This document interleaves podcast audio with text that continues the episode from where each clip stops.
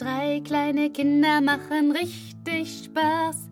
Lassen Eltern springen, ja, ich sag euch das. Doch wenn man nicht mehr kann, ja, was macht man da? Urlaub, Wellnessbar, etc. Hallo, herzlich willkommen bei Rallye, eurem Podcast von Toller Bär.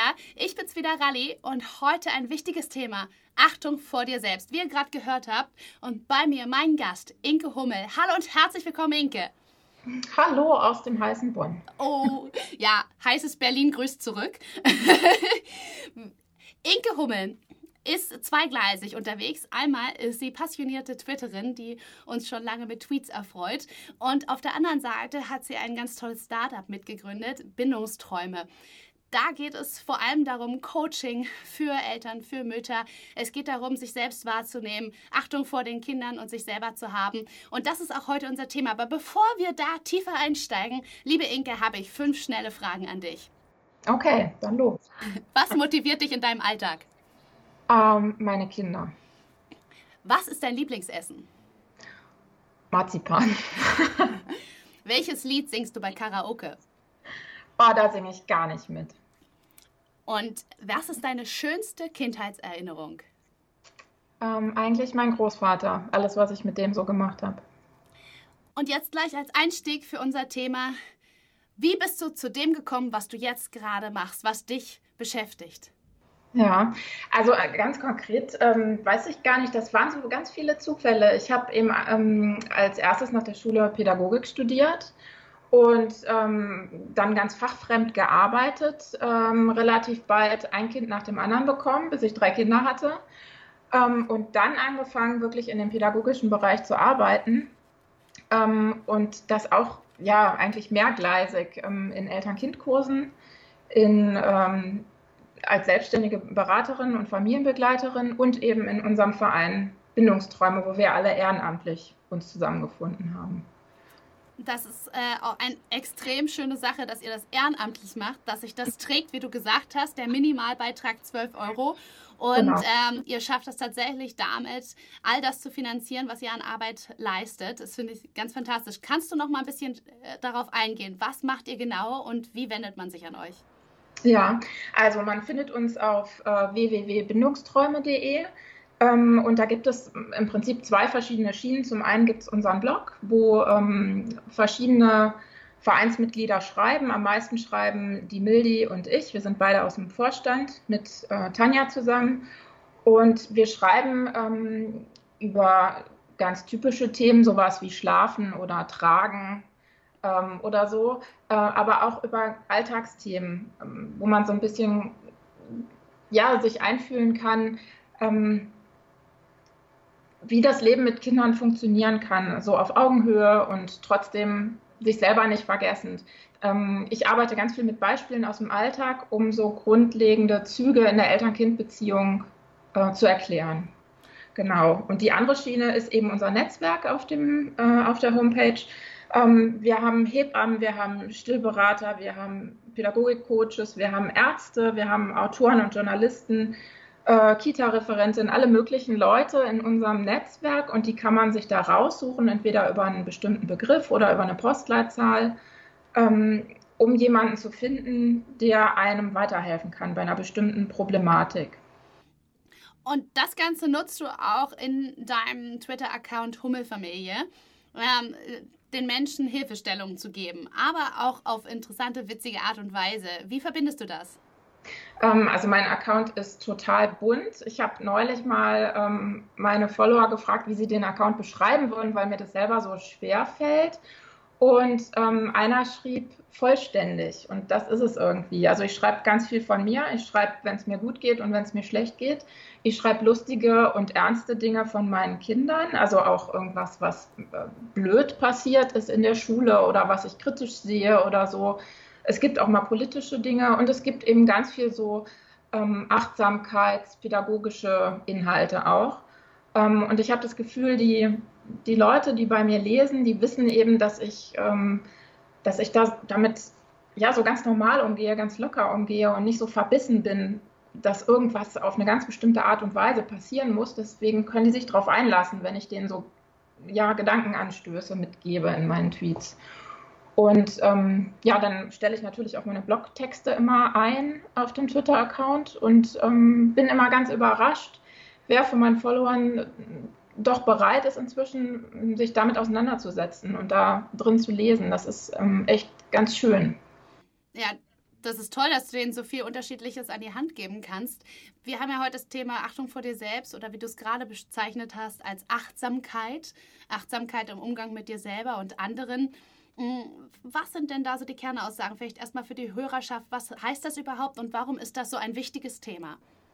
Ähm, ja, das hat sich bei mir so ein bisschen entwickelt ähm, in, der, in der Elternarbeit, die ich mache. Die Familien, die zu mir kommen, ähm, die haben ganz oft ähm, sehr besondere, anspruchsvolle Kinder. Und ähm, die Eltern haben ganz oft so ein bisschen Sorge, dass sie ähm, zu streng mit den Kindern sind oder zu viel verlangen.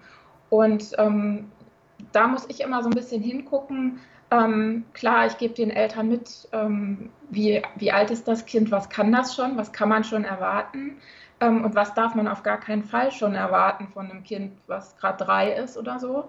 Ähm, aber andererseits, dass die Eltern sich auch nicht vergessen. Ähm, das ist nämlich fast in jeder Beratung Thema, dass ja, die Partnerschaft leidet der Eltern oder dass ähm, ein Einzelner von den Elternteilen einfach leidet, weil er keine Zeit mehr für sich hat, keinen Raum mehr für sich hat und sich nicht traut, das zu äußern oder das irgendwie einzufordern. Und da gucke ich mit den Eltern zusammen hin, ähm, was man da machen kann, vielleicht auch in Verbindung mit, mit dem Kind oder mit dem Partner, um ja so ein bisschen Ressourcen zu haben für den schweren Alltag mit den kleinen Kindern. Und was sind da also Tipps? Wie kann ich ähm, äh, Ressourcen aufbauen für den Alltag? Was muss ich für mich selber tun?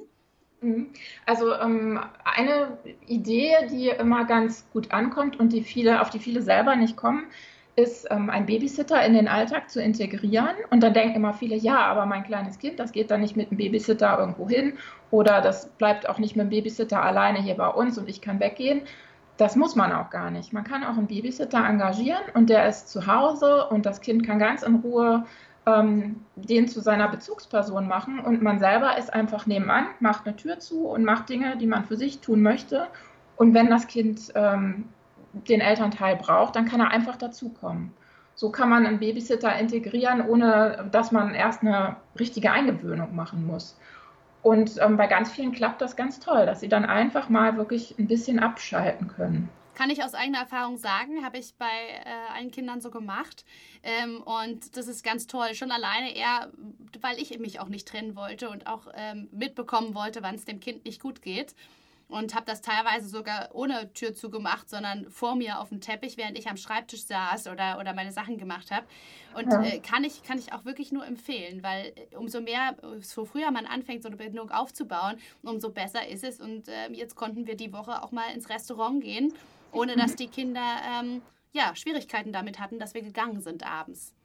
Genau, ja, so ähm, gebe ich das den Eltern immer mit und das ähm, klappt bei den meisten wirklich gut. Ja. Was ist, wenn ich ähm, jetzt zum Beispiel arbeite oder alleinerziehend bin? Dann muss ich ja auch irgendwie schauen, wie ich mein Geld zusammenhalte. So ein Babysitter ist ja auch nicht gerade preiswert. Mhm, genau. genau. Wenn ich jetzt nicht auf das Babysitter-Modell ausweiche, wie, wie kann ich meine Akkus aufladen? Was sind so deine, deine Vorstellungen, deine Tipps? Mhm. Also zum einen kann man immer gucken, ähm, wenn es in der Stadt sowas gibt wie das Haus der Familie oder irgendwelche kirchlichen Institutionen, äh, dann haben die meistens sowas wie Listen von ähm, Leihomas oder so, die das eben unentgeltlich auch machen würden. Da kann man sich so ein bisschen umhören. Ähm, oder man kann auch gucken, ähm, dass man sich wirklich aktiv ein Netzwerk aufbaut. Bei mir ist das auch so in der Kindergartenzeit nach und nach entstanden äh, dass man eben gesehen hat, ähm, der braucht mal Hilfe mittags, ich nehme mal das Kind mit und dann wieder andersrum. Äh, dass man wirklich guckt, ne, wie, wie kann man sich gegenseitig helfen. Und ähm, man muss da auch ein bisschen aktiv werden, aber meistens ist es für die Kinder ja auch schön. Meistens ist es ja einfacher, wenn man noch drei Kinder dabei hat, als wenn man sein Kind alleine hat. Ähm, und nächstes Mal hat man dafür frei. Ja, ein, ein super Tipp. In deiner Arbeit arbeitest du dann nur ausschließlich mit Müttern oder haben auch Väter das Problem, dass sie sich zu wenig Zeit für sich selber nehmen? Ähm, das ähm, finde ich ganz spannend. Am Anfang waren es fast nur Mütter, weil die meisten Familien, die zu mir gefunden haben, über meine Eltern-Kind-Kurse zu mir gekommen sind und die sind im ersten Lebensjahr, da sind es doch, also bei zehn Teilnehmern meistens neun Mütter, so im Schnitt. Ähm, aber inzwischen ähm, finden die Familien mich auch über ganz andere Wege und da sind fast immer beide Elternteile involviert. Ähm, manchmal auch nur der Vater, der sich an mich wendet. Also es, da verändert sich viel, finde ich. Und ähm, die Väter nehmen da sehr, äh, sehr dran teil und wollen auch besser Bescheid wissen, ähm, was ihr Kind schon so kann, was sie ihnen zutrauen können und wie sie das am besten erreichen können, wenn sie ihm irgendwas mitgeben wollen oder so. Gibt es aus deiner Erfahrung bestimmte Themen, die am meisten am Energiehaushalt von den Müttern und Vätern zehren?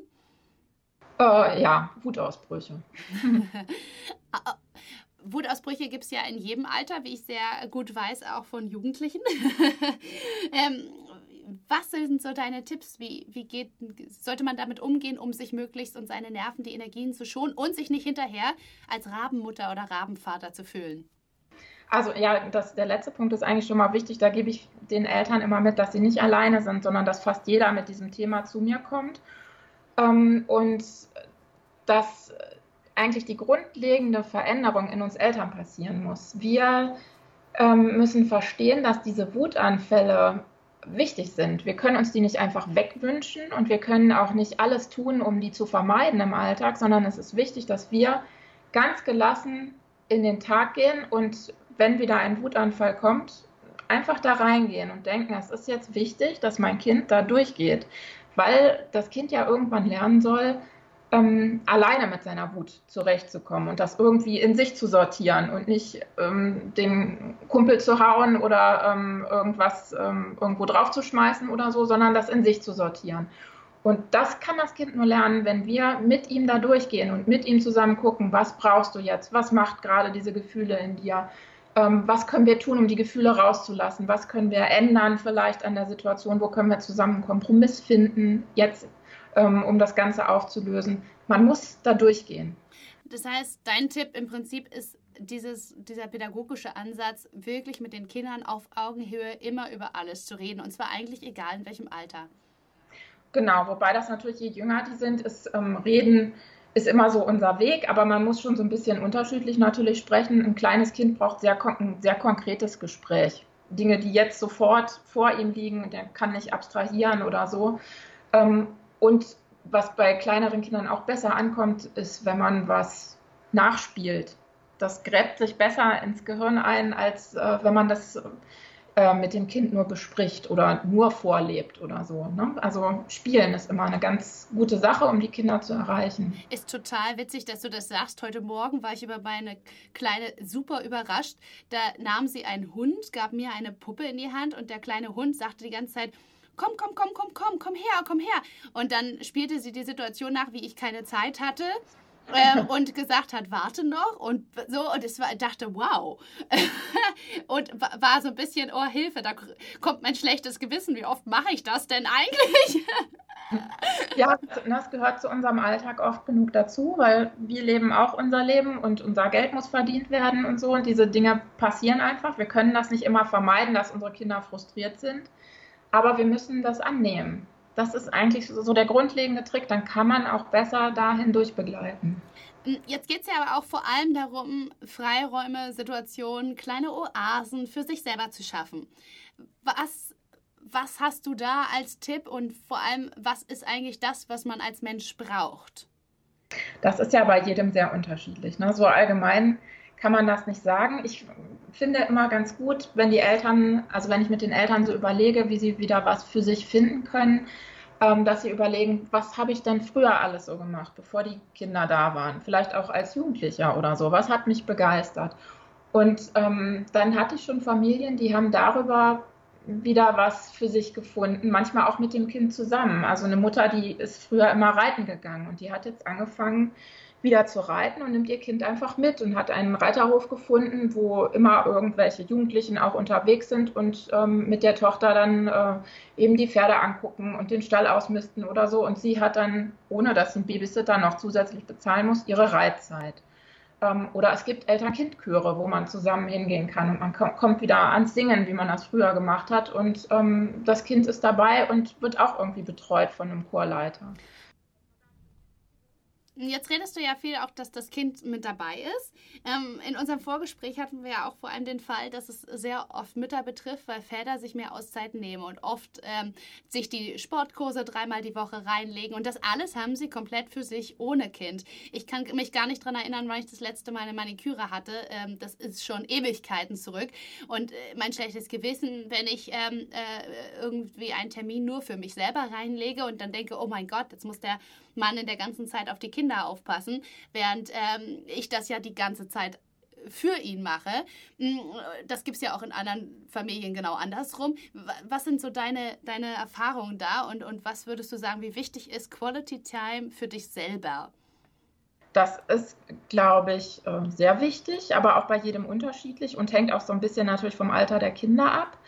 Aber da kann ich empfehlen, dass man wirklich hinguckt, und sich feste Zeiten ausmacht.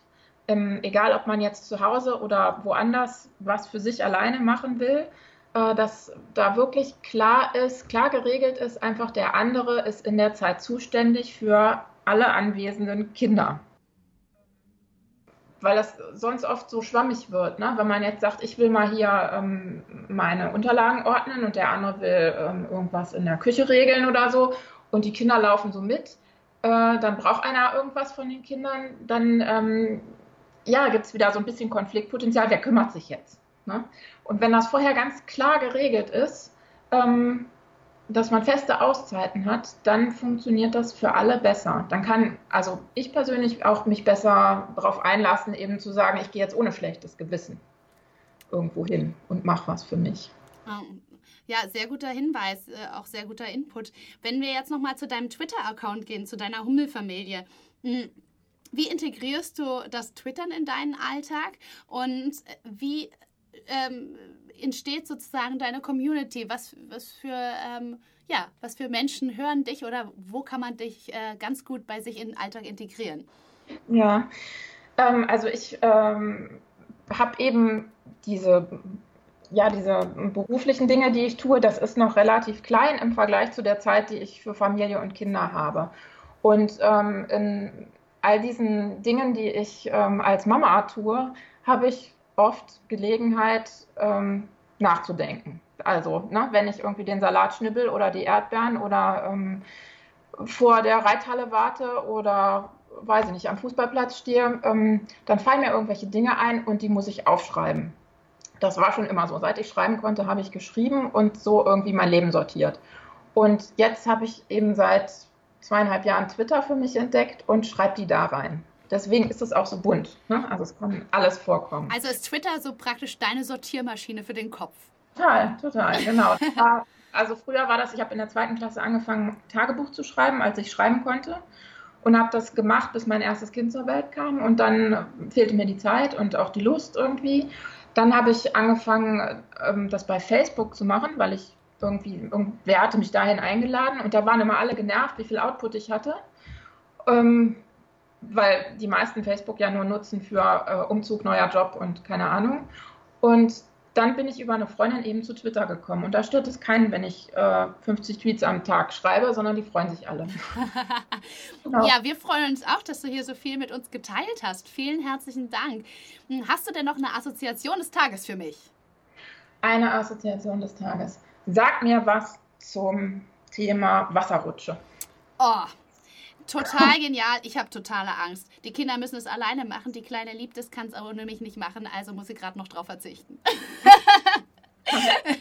Danke dir total, Inge, für das tolle Gespräch. Ich hoffe, äh, dass du einen schönen, nicht ganz so heißen Tag in Bonn noch verlebst. Ja, ich hoffe, ich hoffe auf Wasserrutsche. Schwimmbad. Du hoffst auf Wasserrutsche. Wir haben gestern eine Stunde angestanden, um überhaupt ins Freibad reinzukommen. Berlin ist da der Horror. Aber wir haben ja auch schon Ferien, ihr ja noch nicht. genau. Ich wünsche dir erstmal einen ganz tollen Tag und vielen Dank für den tollen Podcast. Ja, dir auch. Dankeschön.